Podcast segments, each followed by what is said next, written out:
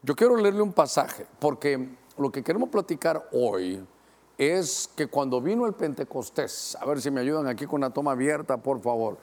Cuando vino el Pentecostés, no es que haya bajado una paloma, no, en forma corporal, ¿cómo? ¿Cómo que hubiera sido una paloma? Y de pronto ilumina todo el caminar para poder llevar una vida en el Espíritu, una vida en el Espíritu.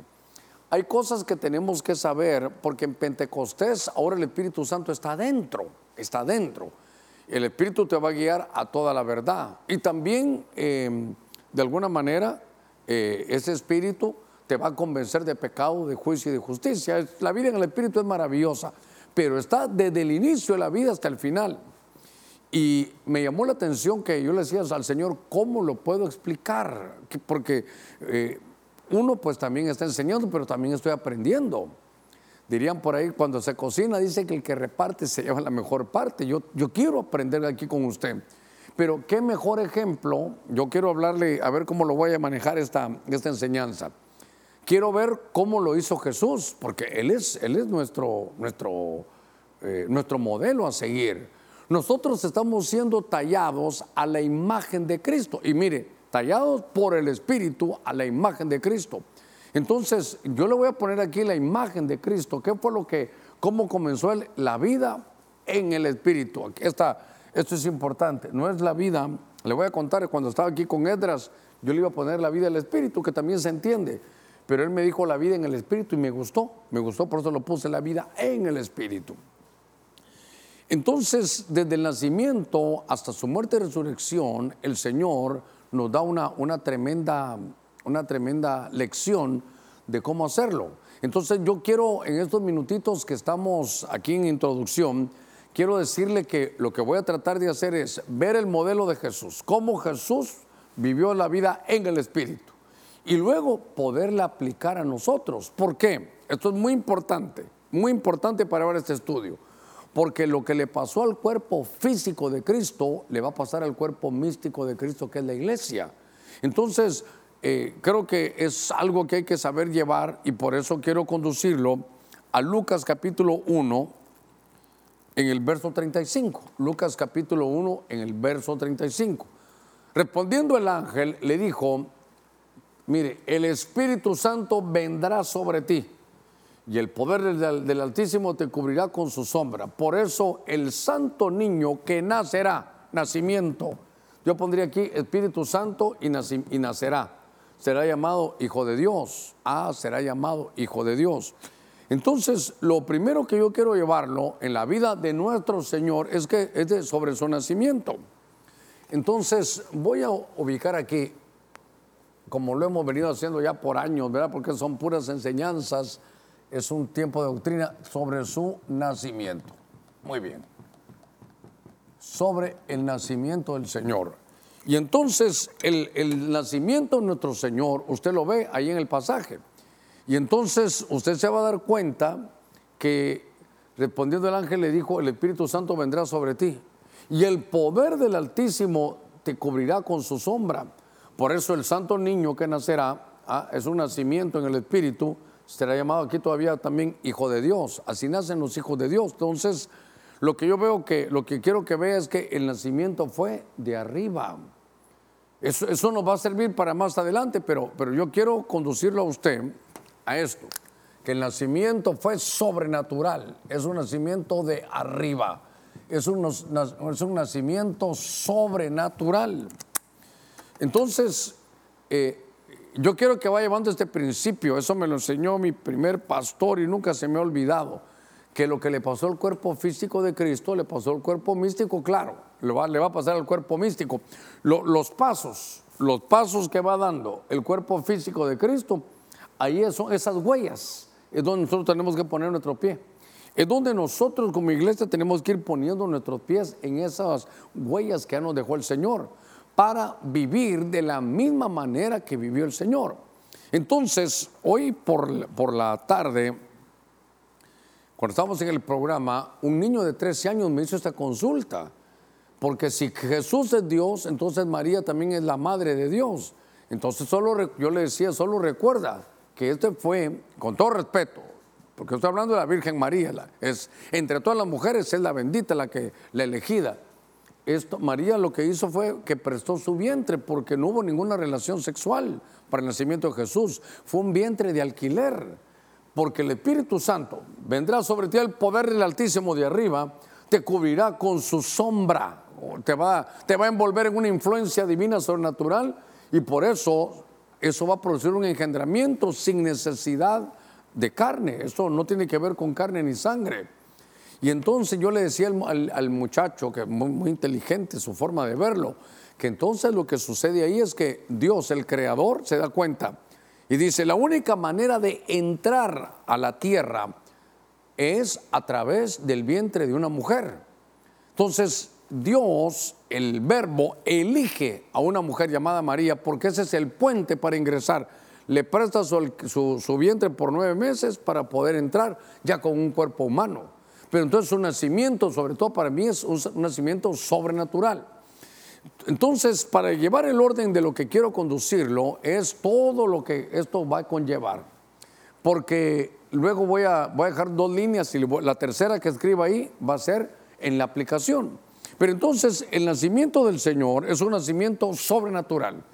Dice Eclesiastés 11:5 que hay un misterio, sobre todo la Reina Valera actualizada, ¿no? no se los di a los muchachos, pero la RBA dice que así como tú no conoces el misterio de cómo entra el espíritu en los huesos de la mujer encinta, esto es para entrar un humano, pero Jesús entró a través de los huesos de la mujer, pero no estaba encinta.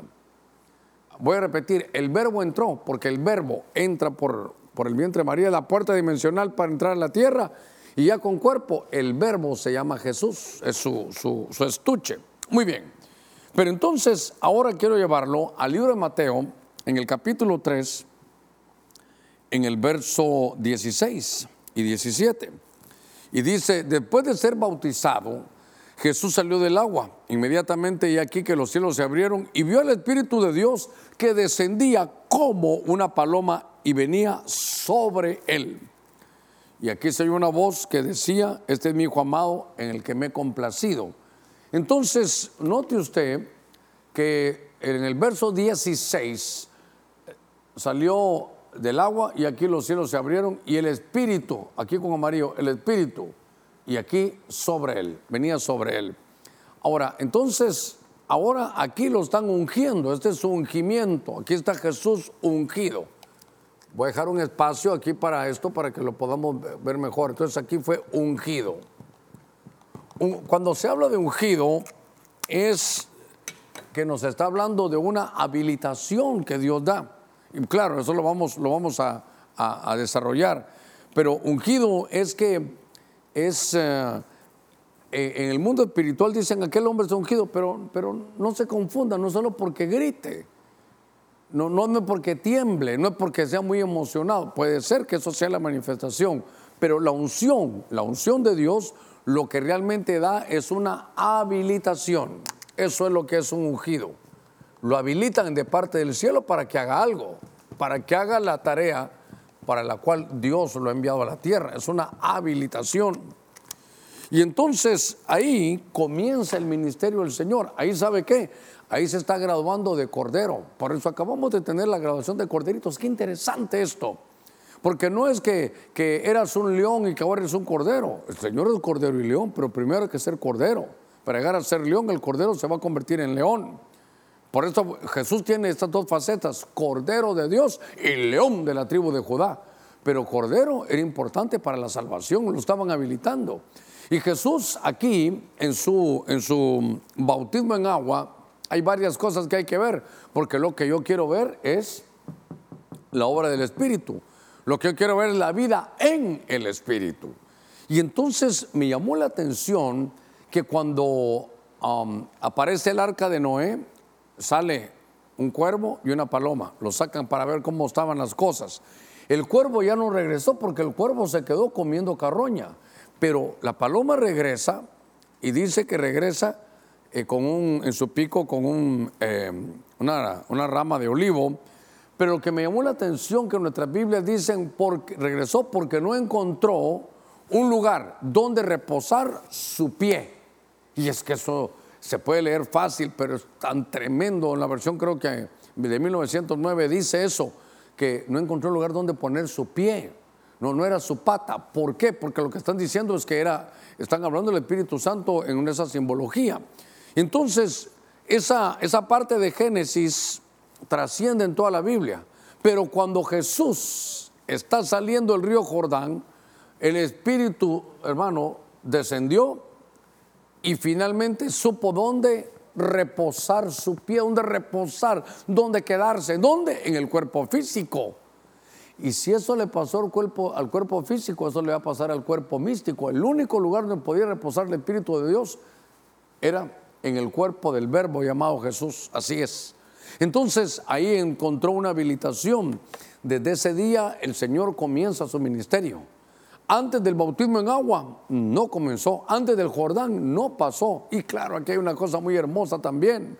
Compartíamos un poquitito con los corderitos. a ver, verso 17. Es importante, solo este punto. Una voz del cielo que es mi hijo amado en quien me he complacido. Cuando Jesús estaba debajo, fue porque esto lo, lo voy a hacer como en cámara lenta.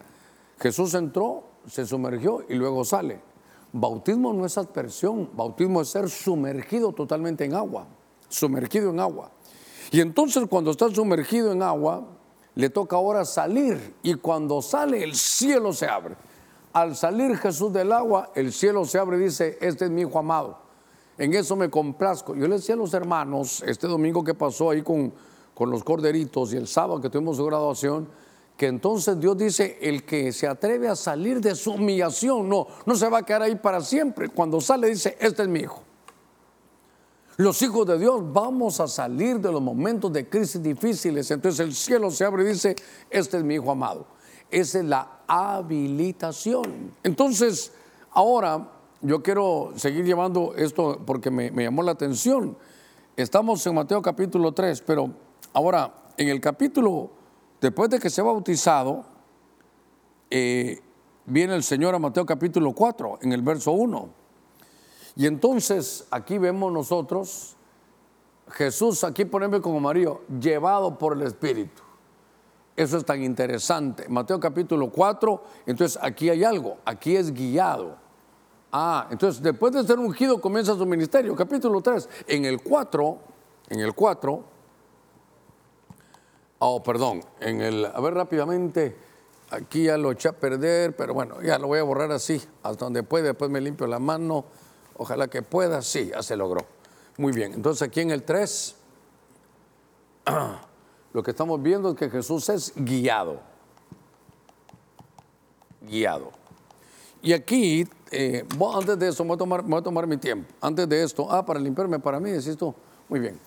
Entonces, eh, esto es importante, pero yo quisiera ver con ustedes, como estamos aquí estudiando la escritura, en Mateo capítulo 4, estaba viendo, ah, mire la versión textual. Ah, esto me quedó, mire, no lo había visto y me parece sensacional. En la versión textual de Mateo capítulo 4, verso 1, ¿sabe qué dice? Entonces Jesús fue impulsado. Esto me gusta. Esta, esta versión me gusta. Eh, otra versión dice, el Espíritu lo condujo, lo llevó, fue llevado, em, conducido, lo, guió, ¿verdad? Pero lo que me llama la atención es la versión textual. Porque sabe qué, así es como encuentro yo esto para, para, no, para no caer en un misticismo que tal vez nadie va a entender. Porque me, me gustó la versión textual, voy a aprovechar a esto. Entonces, dice que cuando uno es guiado es por impulsos. Fue impulsado, un impulso, impulsos. Mire, esto es bien sencillo. Cuando yo lo, vi, me, me, llenó de tanta alegría, pero ¿sabe qué? Solo para poder explicarlo. Mire, por ejemplo, ah, ¿cómo se es guiado por el Espíritu Santo? Lo voy a tocar un poquitito más adelante, pero esto es muy importante la iglesia es un cuerpo, el cuerpo y la cabeza es Cristo. Entonces, ¿cómo funciona un cuerpo humano? Yo no le estoy diciendo, em, mano derecha, extiéndete 25 eh, centímetros, 40 centímetros y toma el agua. Mano derecha ahora sube, hace un ángulo de, de 90 grados y y entonces lleva la botella. Eso no se hace así, son impulsos. Usted de repente tiene un problema en el hombro, entonces el cuerpo da la, da la orden en, la cabeza por un impulso y usted se toca el hombro y se rasca. Entonces, cuando viene eh, ahora, después de estar ungido y habilitado, Jesús ahora es guiado por el Espíritu. La versión textual de Mateo 4.1 dice, y Jesús fue impulsado, impulsos, impulsos. Entonces, esa es la manera de cómo es guiado alguien por el Espíritu. Eh, vamos a una buena velocidad porque lo que quiero después es, aplicarlo, claro. Aquí sabe cómo estamos haciendo, estamos dos enseñanzas en una, yo ahí le voy a decir por qué. Ahora, Jesús fue llevado por el Espíritu al desierto para ser tentado por el diablo. Entonces, en todo el, fluir y el mover que nosotros vamos a desarrollar en la vida del Espíritu, hermano, nací, tenemos que nacer de arriba, el Señor fue habilitado, vienen los impulsos, pero Luego de eso, en, el Evangelio de Lucas capítulo 4, en el verso 18, voy a buscarlo aquí en mi Biblia, me llama la atención porque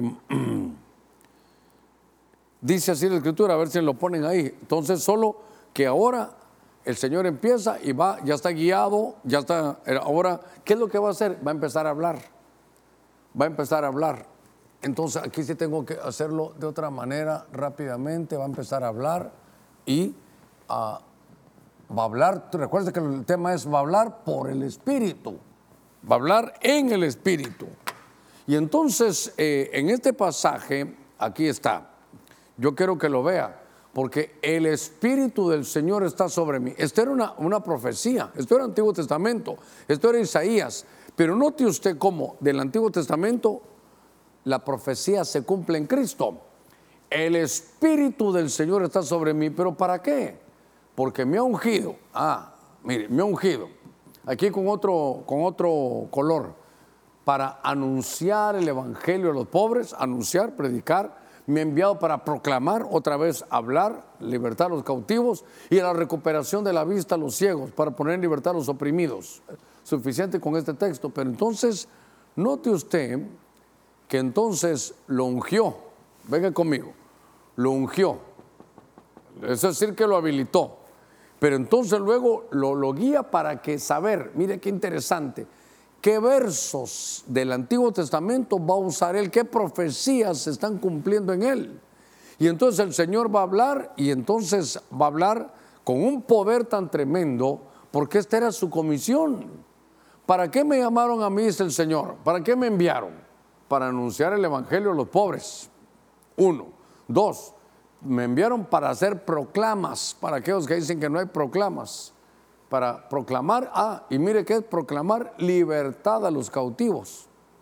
Para la recuperación de la vista a los ciegos, para poner libertad a los oprimidos.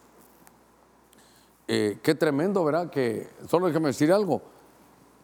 Eh, las proclamas son importantes, bien importantes. Es más, no sé si tenés el verso 19.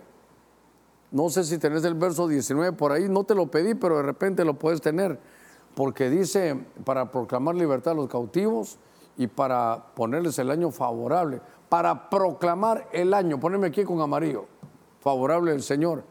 Ah, entonces, ¿sabe qué hay aquí? Inspiración. Mire qué interesante. Pero todo es esto, mire, en el Espíritu, es la vida en el Espíritu. Entonces, si estamos en el Espíritu, va a venir la inspiración, obviamente, del Espíritu. La inspiración de Dios para poder hablar. Y entonces, yo tuve la oportunidad de que se acercó un hombre, ¿verdad? Que era pastor y me dice, hermano Germán, yo ya no creo en las proclamas, me dijo. Ya no creo en las proclamas. Yo ya no voy a hacer proclamas. Lo tremendo es que me dijo, Dios ya me dijo a mí que Dios no hace proclamas. Pero, pero ¿cómo? No, no, eh, al revés, al revés. No, no, lo que quiero es, proclamar el año. Esto es lo que quiero con amarillo. O pónganlo en otro color. Entonces, el Señor, mire qué cosa, eh, voy a aprovechar esto. Entonces el Señor cuando vino hizo proclamas y de un año. Le dijo, este año es la proclama de el año favorable. Hay otra versión que dice el año de la gracia. Pero lo que me llama la atención es que Jesús, primero, su nacimiento, su su unción, su guianza y su hablar eran todas, porque todo, mire, yo quiero que le haga a esto, mire, en el Espíritu. Esto es lo que yo quiero que se dé cuenta, que todo lo que hacía Jesús era en el Espíritu. Su nacimiento fue, hermano, una obra del Espíritu. Su ungimiento, su habilitación del Espíritu. Fue guiado por el Espíritu para que fuera a los lugares. Y cuando hablaba, dice que hablaba, el Espíritu vino sobre mí. Era lo que yo predicaba, lo que yo enseñaba, y yo tuve el rema de proclamar el año. Entonces voy a aprovechar. Hermanos, Jesús les dijo, miren, este año que voy a estar aquí con ustedes es el año de la gracia. Este es el año favorable. Para aquellos que dicen que no hay proclamas, sí hay proclamas y Jesús las hizo. Entonces el Señor proclamó, ¿cómo sabía que era el año favorable? Inspiración. ¿Cómo? ¿De quién? En toda su vida era en el Espíritu. Entonces, para mí es importante llevarlo a esto porque la aplicación, claro, aquí le estoy diciendo y mostrándole cosas hermosas, pero tenemos que ir, por ejemplo, ahora, déjame llevarlo al, al Evangelio de Mateo. Acabamos de estar hablando de esto, capítulo 12, verso 28. En el Evangelio de Mateo, capítulo 12, a ver si lo tengo aquí, sí lo tengo. Verso 28 dice, pero hablando Jesús, Aquí habla ya de poder. Si yo expulso los demonios por el Espíritu de Dios, entonces el reino de Dios ha llegado a vosotros. Entonces aquí poneme, mira, por el Espíritu. Entonces ahora en su desarrollo hay guerra espiritual. Hay guerra espiritual. hay un problema aquí que tenemos que enfrentar, que es, hermano, echar fuera demonios. Echar fuera demonios. Déjeme que lo ponga aquí. Esto, entonces, aquí, ahora el Señor, y mire que aquí hay bastante de qué hablar y qué decir, pero que entonces aquí nos está hablando de poder. Esto se llama en griego dunamis, poder. Tengo que verificar si viene la palabra dinamita, pero es poder. Entonces, ahora el Señor viene en una vida que está en el Espíritu. Y si usted mira en el Antiguo Testamento, ya se dio cuenta que en el Antiguo Testamento hay poco material de eso. Ya se dio cuenta que en el Antiguo Testamento no se ve tanto como en el Nuevo, hasta que vino Jesús y lo despertó. Qué, qué cosa tan interesante. Entonces, esto es guerra espiritual. Hermano, esto es tan delicado. Yo, yo le voy a dar mi punto de vista después de 44 años de estar en el Evangelio el mundo espiritual cada día se van conociendo más cosas, pero yo le ruego algo, aquí no es lo que diga Juan, Pedro, Jacobo, aquí es lo que diga la Biblia. De todo lo que enseñamos, si es bíblico, vaya con todo eso porque esto es hermoso. Y sabe qué, es un tiempo, por, por eso Jesús dijo, vengo a proclamar el año. Y también vengo a proclamar libertad. Donde hay libertad tiene que haber proclamación y donde hay proclamación tiene que haber libertad. Y entonces vino a dar libertad a los cautivos y por eso se manifestó su poder. Pero vuelvo a la carga. Entonces hay algo que, bueno, de pronto lo vamos a ver. Eh, en el otro punto no se me vaya a pasar porque entonces uno tiene que entender, uno dice, ah, pero si era Dios, sí, pero eso lo vamos a ver en el otro punto. Lo, importante para mí es, aquí estamos en el ángulo de guerra espiritual. Aquí estamos donde tiene que haber poder. Aquí tenemos que entender que para echar fuera demonios, hermano, no, no, es, no son métodos, es en el Espíritu. Es en el Espíritu. Y claro, el Espíritu dice, ¿sabes qué? Tienes que dedicarte a las cosas del Espíritu, porque este género no sale si no es con oración y ayuno, pero es, es obvio que no es por la oración y el ayuno nada más, sino que eso te va a dar vida en el Espíritu, vida por el Espíritu. Entonces, eso también me habla de cómo Jesús, por favor vaya viendo conmigo su nacimiento, su unción, su habilitación, el hablar, hermano, y su, la guerra espiritual, el poder es en el espíritu. Y entonces aquí hay algo que me llamó la atención, tal vez en Hebreos 9:14, porque voy llegando a la mitad del programa. Eh, voy por veintitantos minutos, pero pastor ya va a terminar la primera parte. Es que la aplicación es la que a mí me... Esto es el Señor y aquí está el modelo, pero la aplicación es lo que, donde yo quiero conducirlo después. Entonces, en Hebreos capítulo 9, verso 14, esto es un punto importante. Está hablándole, mire, está hablándole Pablo a los hebreos. Solo note algo. La carta a los hebreos se lee diferente. O mi consejo es debería leer diferente. Porque eh, eh, Gálatas o Romanos, Corintios, Gálatas, Efesios, Filipenses, Colosenses, Tesalonicenses son iglesias gentiles que no tenían base, eh, que no sabían de Jesús nada o que no sabían de Dios nada. Pero los hebreos sí sabían, tenían Antiguo Testamento. Entonces, a esos hebreos que se convirtieron, Pablo les dice, ¿cuánto más la sangre de Cristo?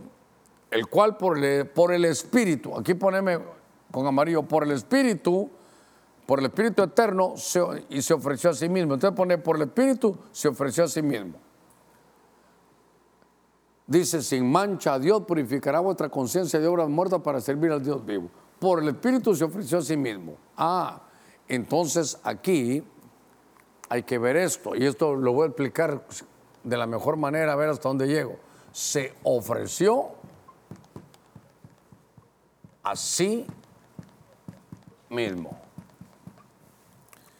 Esta es la obra del Espíritu. Este dice que esto es una obra, hermano, que eso ah, la Biblia le llama la kenosis. Ahora le voy a tratar de explicar. Aquí hasta me voy a desarreglar, pero lo voy a tratar de explicar. Eh, le está hablando a los hebreos y les dice que por el Espíritu se ofreció a sí mismo. Entonces a Cristo nadie le quitó la vida, ni los romanos ni los judíos. Él de sí mismo, hermano, de sí mismo se ofreció. Dice la Biblia, a mí nadie me quita la vida, nadie, ni los judíos, ni los romanos, ni ustedes. A mí lo que me pasó es que yo mismo me estoy ofreciendo. ¿Para qué? Para hacer la obra por la, cual, hermano, yo he venido. Ese, ese despojamiento, ese despojamiento se llama kenosis en griego kenosis, es despojarse a sí mismo. Entonces, eh, lo, voy a, lo voy a aplicar después mejor, pero me sirve esto. En Filipenses 2 dice que el Señor se despojó a sí mismo. La palabra despojó, ¿sabe qué es? Es que Él se quitó sus atributos divinos. Haga de caso que este saco, este saco, está, es lo que tiene todos los atributos divinos. Entonces, el verbo, póngame cuidado en este punto, muy importante. El verbo viene y dice, me voy a despojar para ir a la tierra.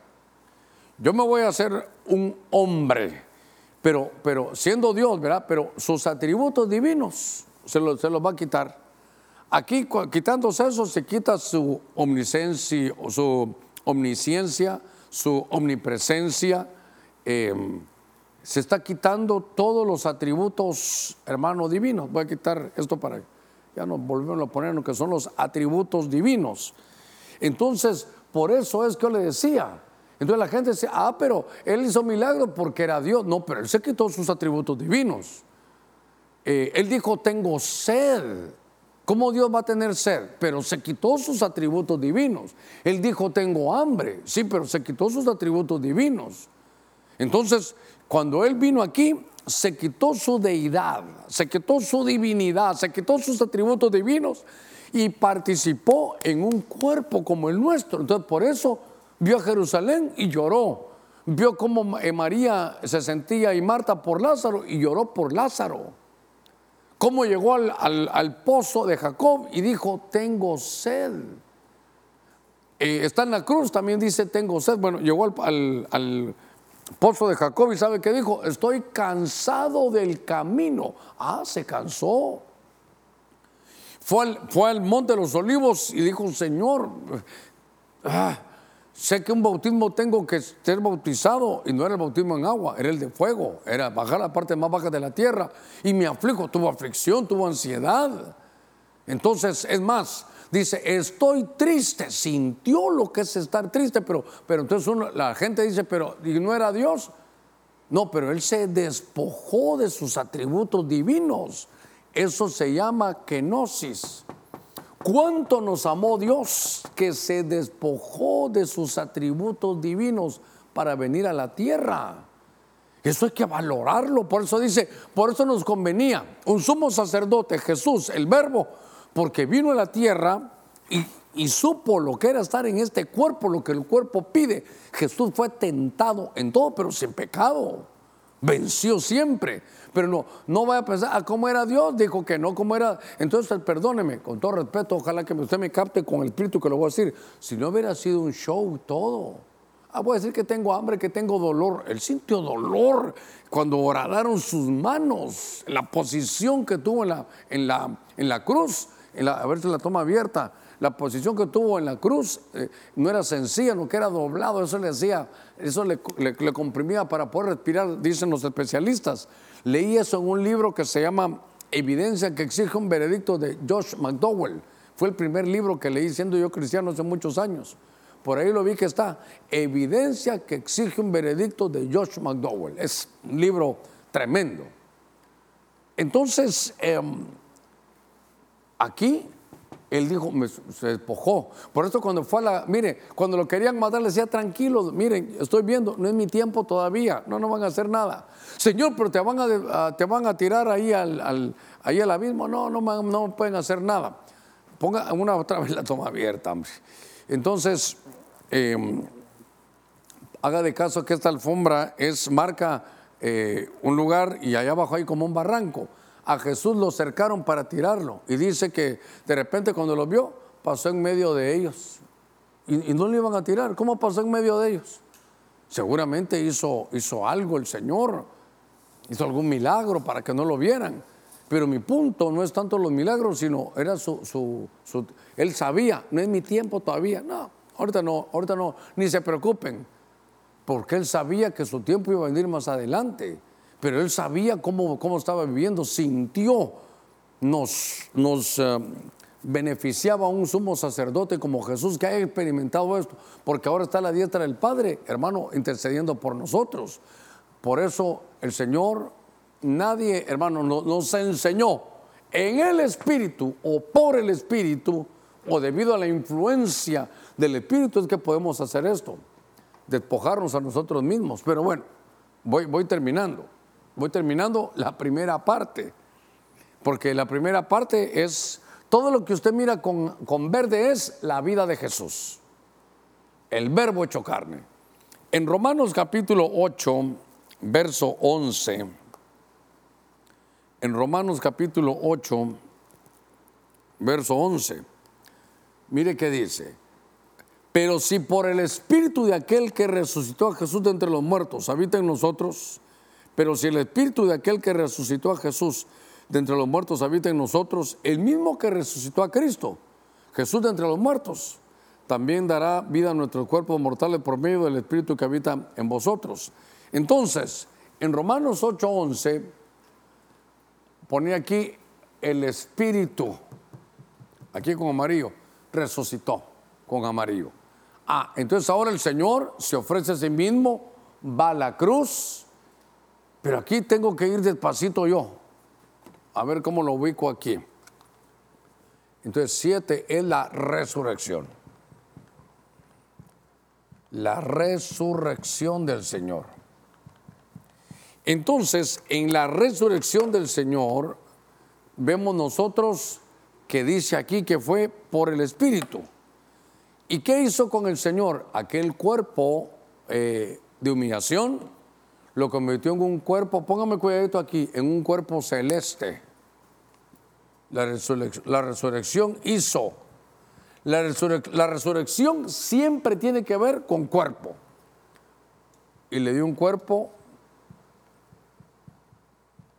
celeste o un cuerpo, pudiéramos decir, glorioso. si lo borramos, vamos a poner un, cuerpo glorioso. Entonces, ahorita voy a la mitad del mensaje. Ahorita voy a la mitad del mensaje porque ahorita lo que sabe lo que quiero yo es la aplicación. Ahorita puse toda la base. ¿Qué hicimos? Seguimos, hay muchos más pasos, pero seguimos los pasos los siete pasos, los pasos desde el nacimiento hasta su muerte y resurrección. Y siempre usted mira el espíritu, el espíritu, el común denominador, el espíritu, el espíritu, el espíritu, el espíritu, el espíritu. Porque entonces ahora, ah, y aquí hay que explicar otro montón de cosas, pero es importante, ahorita voy a poner ahí cuerpo glorioso, cuerpo glorioso, le dio una gloria, gracias ahí. Entonces ahora le da aquí un cuerpo glorioso.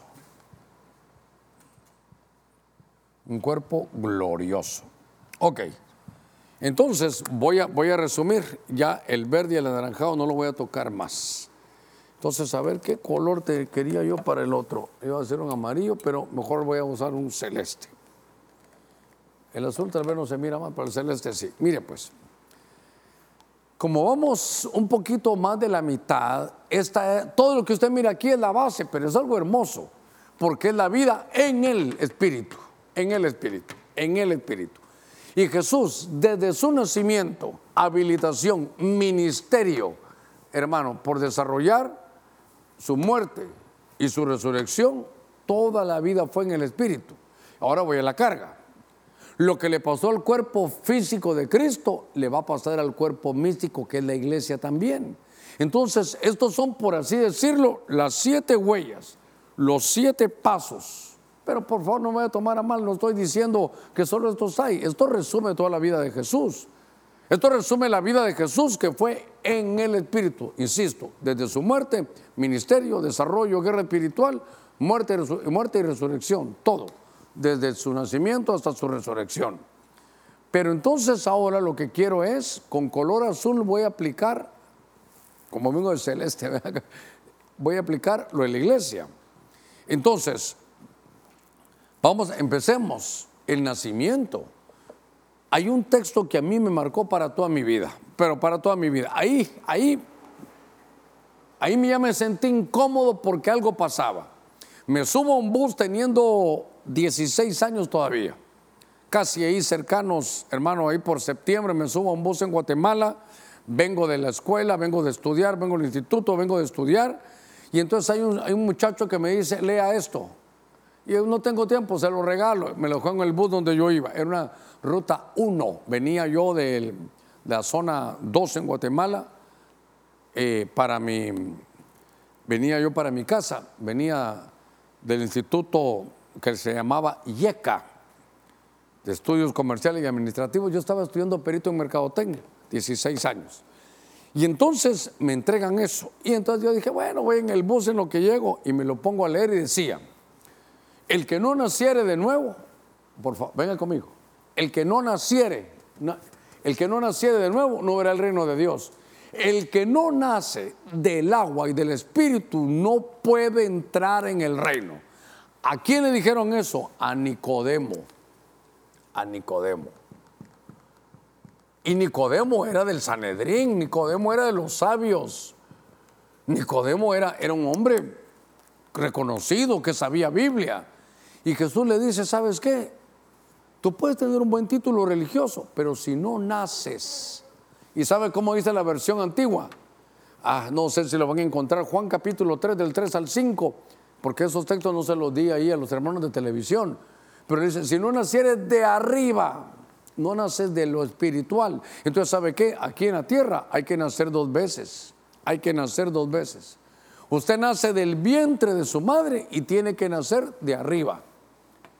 Entonces, ¿qué? Tiene que nacer del Espíritu. El que no naciere del agua y del Espíritu. Creo que es Juan 3.5. Otras versiones dicen el que no naciere de arriba.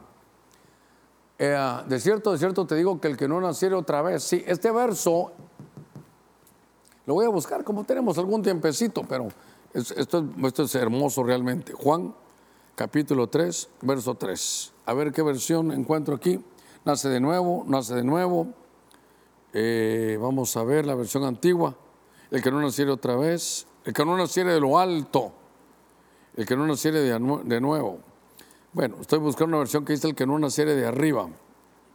Pero naciere otra vez. Bueno, no, no quiero quedarme aquí. Tal vez lo encuentran y lo buscan.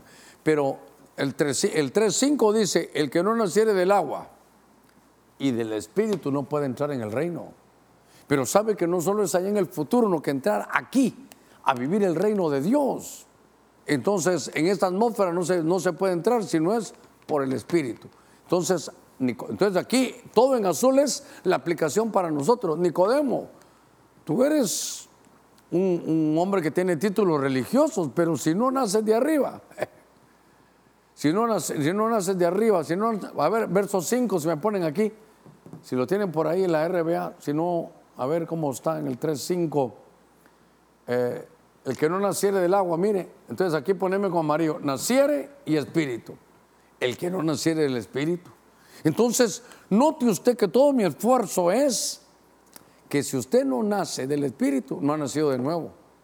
Aquí se tiene que nacer dos veces. Se tiene que nacer dos. Sí, la Castilian. El que no nace de lo alto no puede ver el reino de Dios. Así como le pasó a Jesús. Muy bien. Ahora sigamos. Ahora hay una habilitación. En el libro de, los Hechos, voy a buscar aquí, capítulo 4, verso 8 y 9. ¿Sabes qué? Haceme un favor, buscate Lucas 2.27 para cuando llegue ahí. Ya puse en problemas aquí a los hermanos. Libro de los Hechos, capítulo 4, verso 8. Entonces dice la escritura, usted está con su tacita de café con un poquitito de agua. Tomémonos el tiempo al final hoy. Dice, entonces Pedro, lleno, lleno de qué? Del Espíritu Santo le dijo gobernantes y ancianos del pueblo. Si se nos está interrogando hoy por causa del beneficio hecho a un hombre enfermo, de qué manera ha sido sanado, sabéis vosotros y todo el pueblo de Israel que en el nombre de Jesucristo el Nazareno, a quien ustedes crucificaron y que Dios lo resucitó entre los muertos, por él este hombre se halla aquí sano delante de vosotros. Entonces me llamó la atención que Pedro, tiene su habilitación. Qué valentía, qué osadía. Mira, aquí es importante esto. Pedro. Ahora le estoy hablando de estar bajo la unción con Pedro. A ver si Elías me ayuda un poquitito. A ver si tengo por aquí. Ah, no, aquí lo tengo. Entonces, note algo. ¿Cómo estaba Pedro antes de Pentecostés cuando el Señor lo tomaron para matarlo y lo llevarlo ahí a la cruz? ¿Cómo estaba Pedro? Se acobardó, no, se recuerda que se fue al fuego extraño con los alguaciles y que le iban a preguntar, ¿tú, eres de los, de los de Jesús? No, dijo, hasta maldijo y dijo que no. Entonces, note usted que Pedro se había llenado de cobardía, de un espíritu de cobardía. Pero la Biblia dice que nosotros no estamos, no, no con espíritu de cobardía, sino de poder, de seguridad, de osadía. Pero ¿cómo se levanta Pedro? ¿Cómo lo habilitan a Pedro? Y se pone delante de los gobernantes a decirle, ustedes están eh, eh, aquí absortos por este que de alguna manera se ha levantado porque estaba, estaba enfermo y ahora ha quedado sano. Eso lo hicimos por el nombre de Jesús, pero ¿dónde sacó esa osadía? Lo ungieron. Esto es después de Pentecostés. Hermano, por eso Pentecostés no solo puede ser una fiestecita así de, de, de recoger frutos. Esto es una, un poder esto es entrar en la vida en el Espíritu. Entonces, en Lucas 2.27, mire aquí, están hablando de Simeón. Entonces, ponémelo aquí, mira, movido por el Espíritu fue al templo. Ah, vaya. Entonces, ahora, mire, espero darme a entender, todo lo que le estoy poniendo en celeste es la aplicación de lo que estamos estudiando. Entonces Jesús fue guiado, ah, sí, porque él era el verbo hecho carne, sí, pero lo que le pasó al cuerpo físico nosotros lo tenemos también. Simeón fue movido, fue impulsado, fue guiado por el Espíritu al templo, al templo. Hermano, le puedo decir algo con todo mi corazón, regrese, regrese a la vida de templo. Por lo del COVID y eso ya, ya pasó. Estamos peleando contra las secuelas, eh, la falta de, ingreso, algunos se sin trabajo, casa, pérdida familiar, lo entiendo, pero, pero volvamos al templo. Note lo que el Espíritu impulsa. Movidos, impulsados por el Espíritu, este, este hombre Simón fue al templo. Entonces, ¿qué quiere el Espíritu? Que vayas al templo. ¿Qué quiere el Espíritu? Que te esté impulsando. Tal vez esta prédica te, te impulsa, te, te empuja para volver a la vida de templo. Tal vez me recuerdan que eso voy a desarrollar en algún otro tema. Entonces aquí ya no es Jesús, no, aquí es Simeón. y el Espíritu lo impulsa de la misma manera que al Señor en Mateo 4.1. Lo que le pasó al cuerpo físico le va a pasar al cuerpo místico. Hermano, tenemos derecho a esta vida, a la vida en el Espíritu. Eso, eso es lo que tenemos que hacer. Pentecostés, eso es, entrar en la vida en el Espíritu. Para cuando eh, lo inviten a un lugar, cuando me inviten a un lugar, a mí o a usted, eh, Espíritu Santo, ¿voy o no voy? Y de repente, sí, hay que ir, hazlo, hazlo, hay que desarrollarlo. Entonces, ¿qué cosa esta, verdad? Que entonces estamos viendo que fue guiado, eh, impulsado, movido por el Espíritu, fue al templo. ¿Y sabe a qué fue?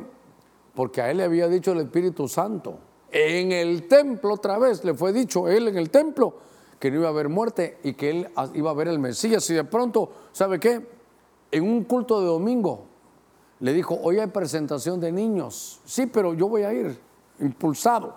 Fue y estando ahí le dan a un niño para que lo cargue. Y cuando él lo carga, siente, hermano, él sabe que ese niño es el Mesías. ¿Sabe qué dice? Ya puedo morir, ya me puedo ir en paz.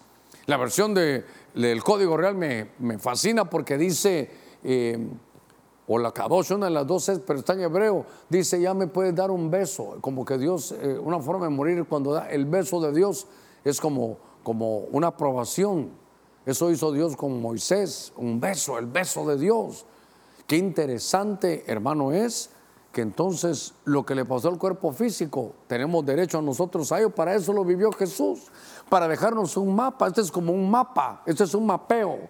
Este es un mapeo, este es como la vida en el Espíritu, está toda celeste para que lo, como, lo, como vivió Jesús lo vivamos nosotros. A eso tenemos que ir.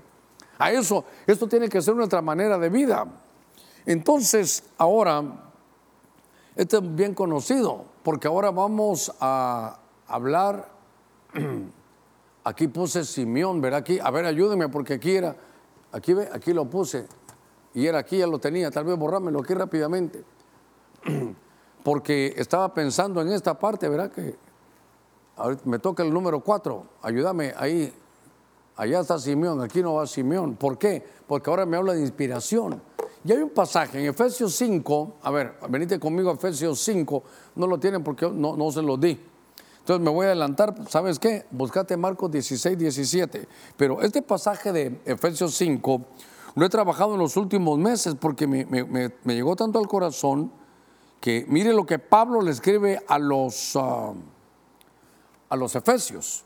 Y no os embriaguéis con vino en el cual hay disolución. Antes, sed llenos otra vez. Sed llenos Efesios, iglesia de los, de los de Éfeso, sean llenos del Espíritu.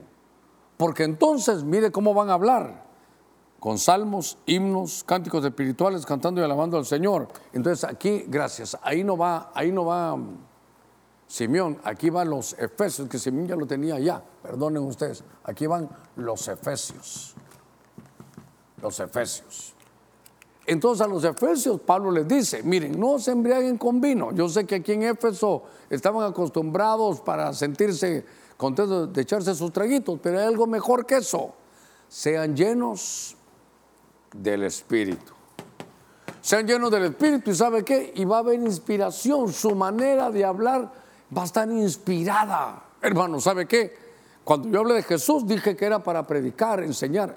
Yo quiero eso.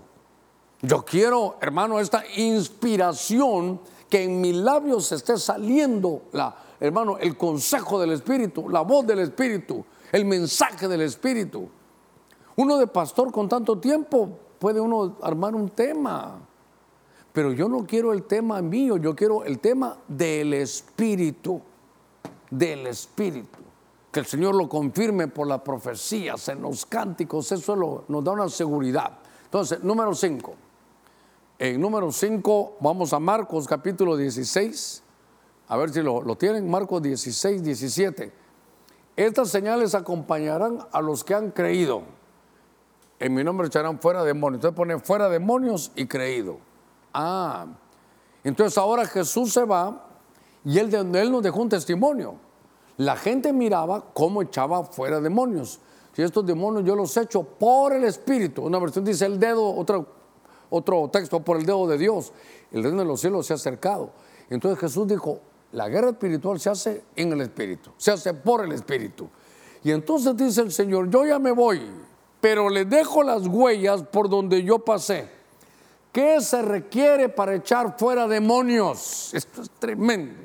Que crea, que crea. Por favor, guarde esto muy importante para tener usted fe, para que usted y yo entremos a lo que dice la Biblia.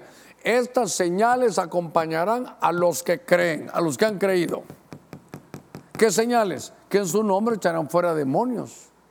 Hermano, ¿qué se requiere para echar fuera demonios? Lo digo a mí mismo también, que creamos, que usted crea.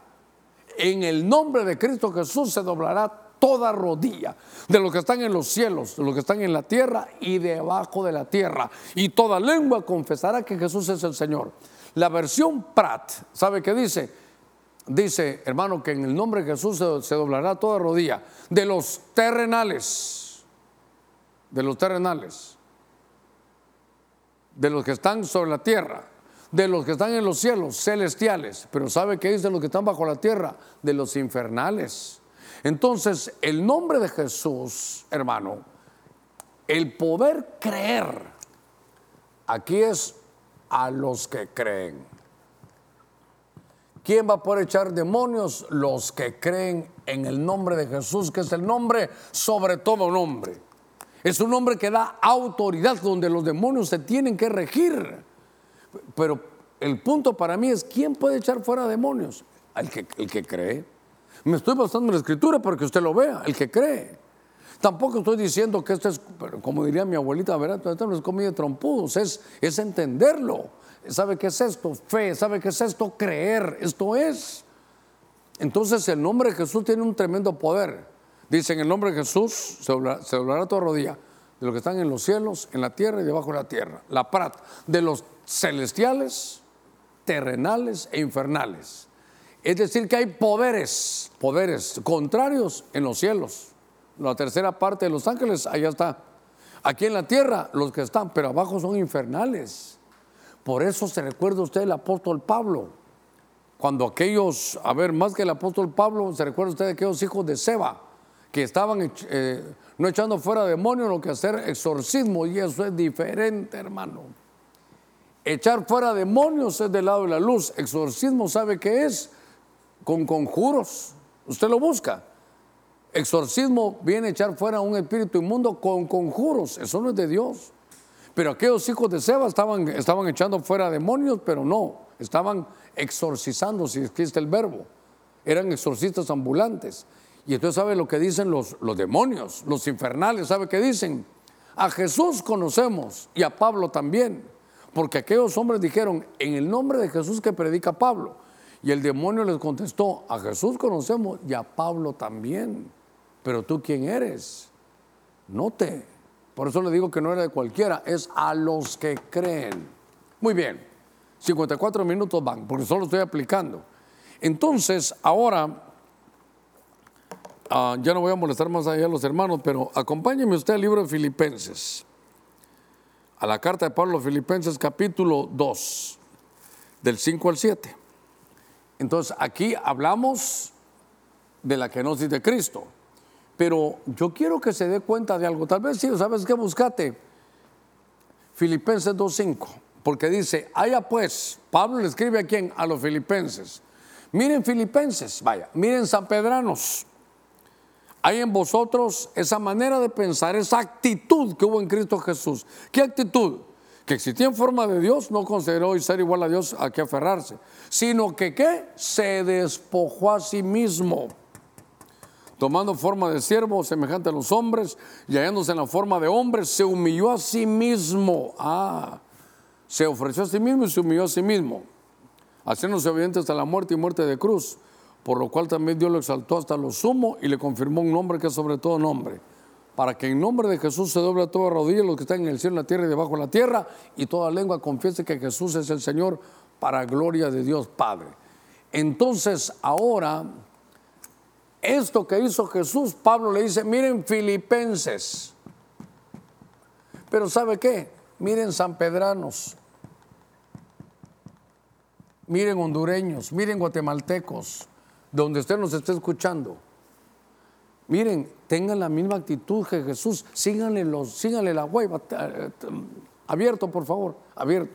Síganle la huella a Jesús. Él se despojó a sí mismo y se humilló a sí mismo. Hagan ustedes lo mismo. Tengan esa, dice Filipenses 2.5, tengan esa actitud. Me gusta una, versión que dice, tengan esa forma de pensar. Hermano, el que se humilla, Dios lo exalta. El que se humilla. Porque aquí es, hermano, es ofrecerse a sí mismo y humillarse a sí mismo. Esa actitud. Vaciarse a uno mismo. ¿Sabe qué dice la, la Biblia? Despojese cada uno a sí mismo. No dice, y entonces el pastor va a orar para que te despoje de ira, de contienda. No, no, no despójate a ti mismo. Tú mismo tienes que despojarte.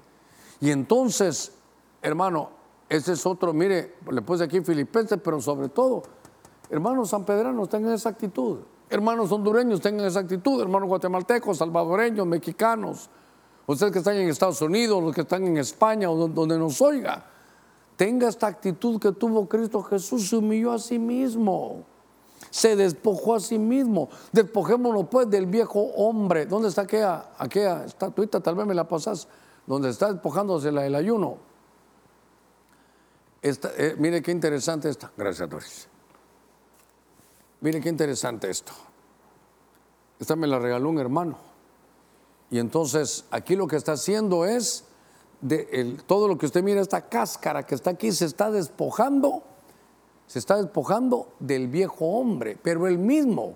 Esto no lo hace el pastor, ni los hermanos de liberación, no, no, no. Eso cada uno. Por eso, ¿sabe qué? Aquí va esta, mire, aquí va esta.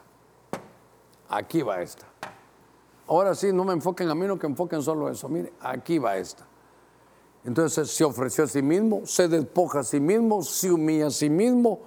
Esto, esta estatuita que me regalaron eh, es despojarse a uno mismo.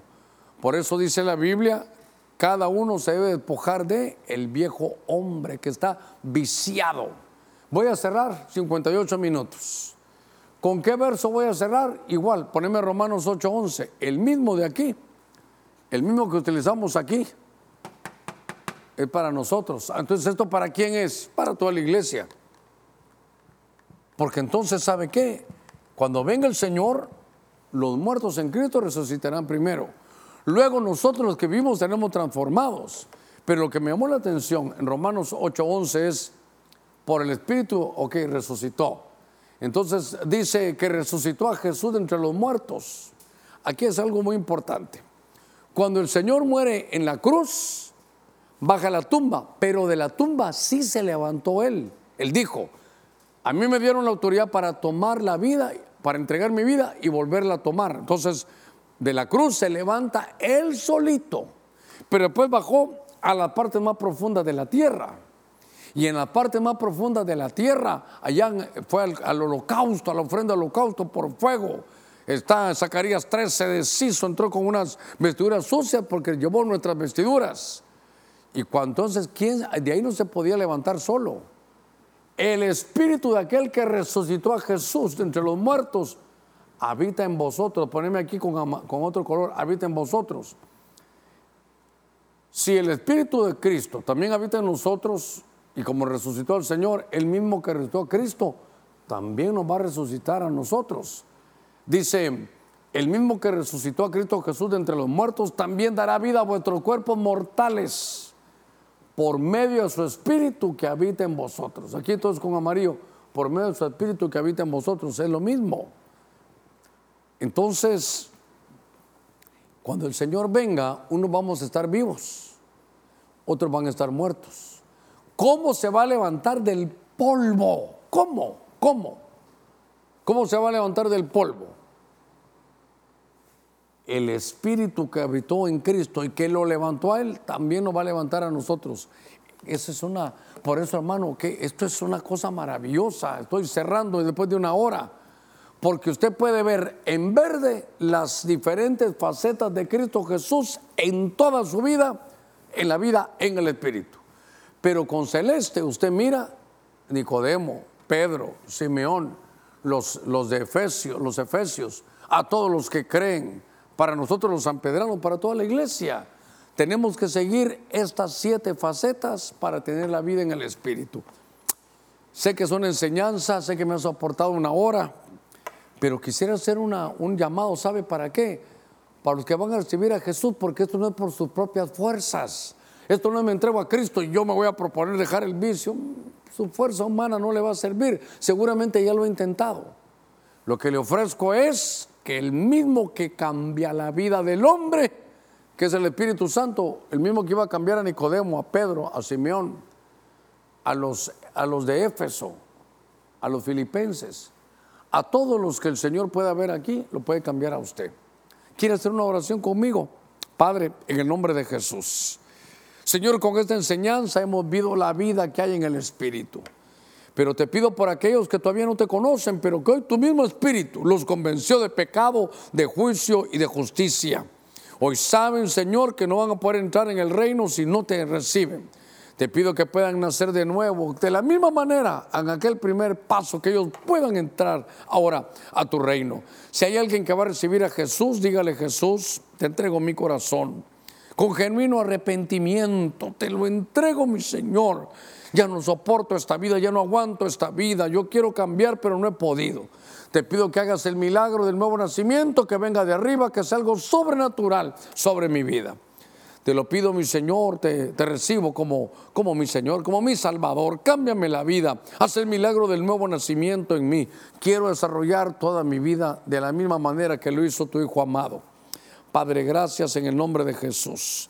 Si hay alguien que se quiera reconciliar, alguien que quiera volver, alguien que se dio cuenta que tenemos que volver, usted que, usted que ya es cristiano, a la vida de templo, que el Espíritu lo impulse a volver a su congregación, vuelva a su congregación. Ya, ya, ya no hay distanciamiento, mascarilla puede haber, pero, pero vuelva a su congregación como Simeón, porque Dios tiene algo para usted, la vida de templo. Padre, en el nombre de Cristo, que aquellos que de alguna manera, Señor, se habían ido, se habían, Señor, tal vez por un temor, una pérdida, por alguna situación económica, aún por miedo y por temor, Señor, te pido que vuelvan, que vuelvan a la vida de templo, que tu Espíritu Santo los impulse, así como el pródigo también, aquellos, Señor, que, que se fueron a un país lejano y que de pronto, Señor, ya no están cerca de ti, pero son hijos que vuelvan en el nombre de Cristo. Y si hay alguien que va a recibir cobertura, extendemos un manto, un manto del Espíritu queremos esa vida. Esa vida es la que necesitamos, esa vida es la que queremos. En el nombre de Cristo Jesús. Señor, yo soy tu predicador, pero yo te pido, yo quiero esa vida, la vida del Espíritu, la vida que está en esta palabra. Señor, te damos gracias en el nombre de Jesús. Amén y amén. Quiero decirle que los que están fuera de las fronteras patrias pueden escribirme aquí a mi correo, pastor.benecer.hn. Y los que quieran oración ahora mismo, en, los días y en las horas que estamos predicando, estos son los teléfonos.